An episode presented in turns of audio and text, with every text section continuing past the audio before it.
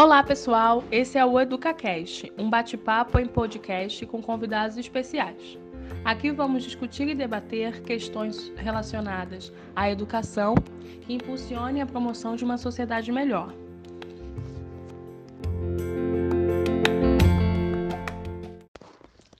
Hoje nós vamos conversar com o professor Luiz Cláudio. Primeiro, gostaria que você nos contasse um pouco como ocorreu a sua chegada no pré-vestibular comunitário Solidariedade.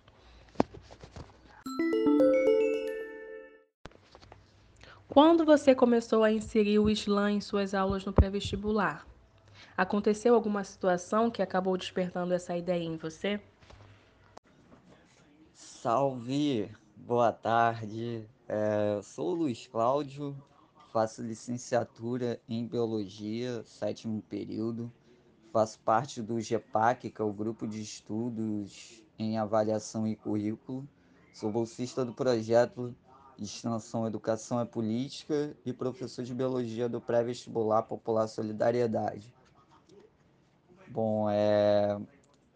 E agradecer também pela oportunidade de estar falando aqui nesse podcast. Então vamos lá, gente. É, primeira pergunta, né? É, falar um pouco de como ocorreu a minha chegada no pré. Então, é uma história longa, mas vou tentar resumir minimamente é, a história. Então, eu conheci o pré-vestibular Solidariedade através de uma colega de trabalho é, que na época tra eu trabalhava com atendimento ao cliente, né? Aí ela me disse que tinha um pré, um pré em Vila Isabel, que estava com inscrições abertas, né? Aí eu estava procurando um local, local para estudar, e então foi a partir daí que conheci né, o, o pré. Aí eu fiz dois anos, né? Fiz 2016 e 2017. Aí 2016 eu não consegui, eu não passei. É, aí me inscrevi de novo, fiz em 2017. Aí consegui entrar primeiramente pelo CEDERJ, fazendo a graduação em, em licenciatura em, em Ciências Biológicas, pela era pela UERJ, é um polo de Paracambi do CEDERJ, e depois eu fiz e depois eu consegui, eu fiz o Enem de novo. Aí eu tinha feito o Enem em 2017, aí esperei o resultado, aí em 2018 saiu o resultado e acabei entrando. Aí, aí fui fazer licenciatura em Biologia na Unirio, né? É...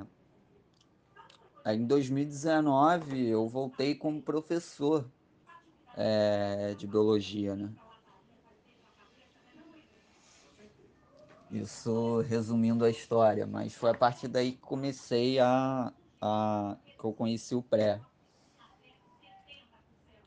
E interessante, né? A segunda pergunta, né? Quando comecei a inserir o slam em sala de aula no pré-vestibular.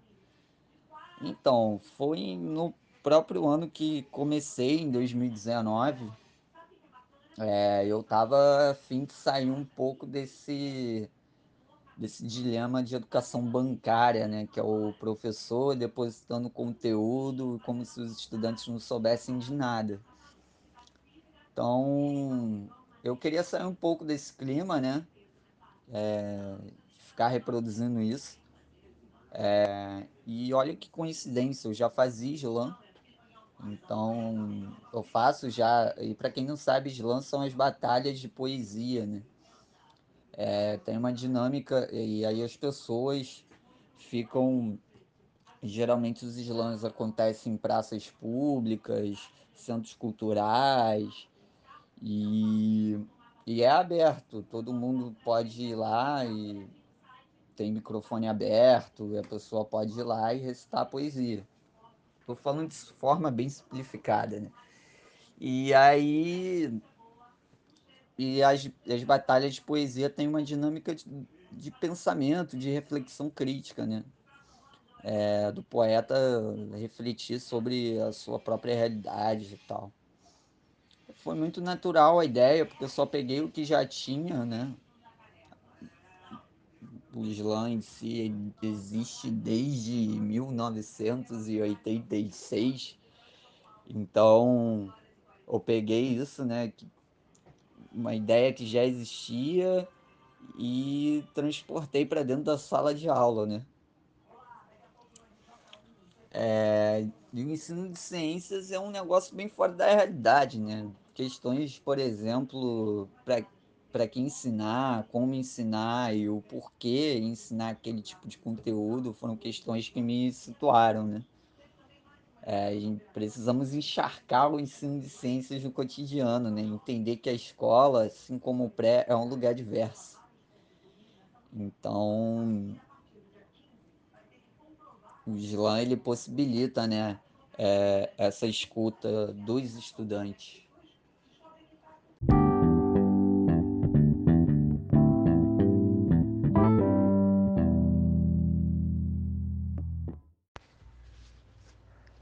Como é o processo de criação do slam que você utiliza nas aulas? São criados em conjunto com a turma? O slam pode dar oportunidade a importantes discussões em sala de aula. Nos conte uma experiência sua onde o slam gerou uma discussão interessante. Por fim, você acredita que o slam possui subsídios que possam fazer a diferença no processo de ensino, que facilite a aprendizagem e também a socialização dos estudantes? É, a terceira pergunta, né? Como é que é o processo de criação das poesias, né? São criações inéditas, são criadas em conjunto com a turma, né? É, uma conversa mesmo, e daí os estudantes podem ou escrever é, ou escrever individualmente ou em, ou em grupo e sei lá, e recitar é, é bem livre nesse sentido, né? A pergunta, a próxima pergunta, né? É... Conta, fala um pouco da experiência, né? Do Islam na sala de aula. Por incrível que pareça, é... eu tava com. É importante até comentar, porque o pré ele atende pessoas que moram no Morro dos Macacos, que é uma favela ali de Vila Isabel. E, e, sua, e sua grande maioria é pobre, né? Não tem como pagar um cursinho de, de vestibular de, de vestibular desses, desses caros, né? E é muito per... e, e as pessoas são muito perpassadas por esse processo de violência, né? Que é característico das favelas do Rio de Janeiro. E daí a gente estava eu estava falando de um assunto que eu também é tudo é, tudo é assunto de ciências, né? E a gente estava falando algo relacionado sobre processo de escrita.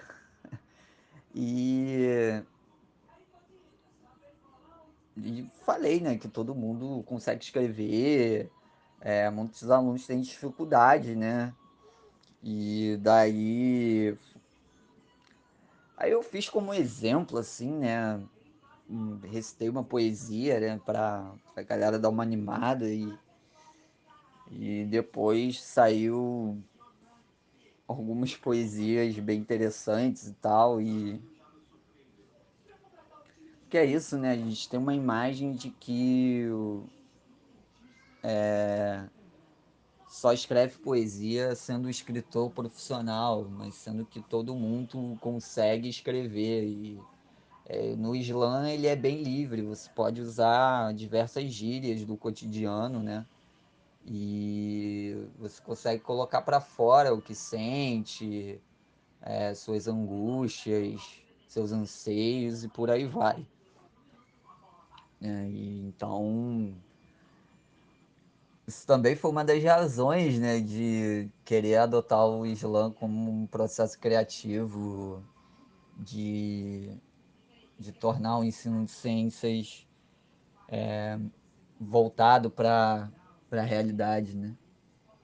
para o cotidiano das pessoas. Bem, aí a última pergunta, né? É, se eu acredito que o Islã possui um subsídio que possa fazer a diferença no processo de ensino, né? Se eu acredito que o, que o Islã possui subsídio que possa fazer diferença no processo de ensino, que facilite a aprendizagem também a e, a, e também a socialização dos estudantes. Eu acho que total, assim, né? Eu faço uma defesa veemente, veementemente de que o Islã esteja no currículo das escolas, porque ele proporciona escuta, comunhão entre os estudantes, discussões que às vezes não entram nos conteúdos formais da escola e trazer o principal, que é a reflexão e perspectiva de transformação social e da realidade, né? Porque o Islã também ele proporciona isso. É, eu estou na segunda fase né, de implementação, é, que é o meu trabalho de TCC, inclusive.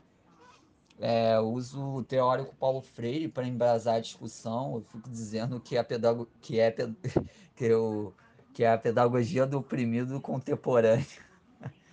E a, pro, a professora a doutora Andréa Rosana Feixner tem, tem me ajudado a pensar como aprimorar o que foi feito em 2019 e recentemente tenho feito experimentações com a música. Por enquanto, ainda muito embrionário, mas é uma ideia que, vem, que tem vindo forte, né? De juntar esses dois processos, né? Que é o slam e a música, como processos de ensino-aprendizagem. Acho que é isso. Valeu. Tamo junto. É nós.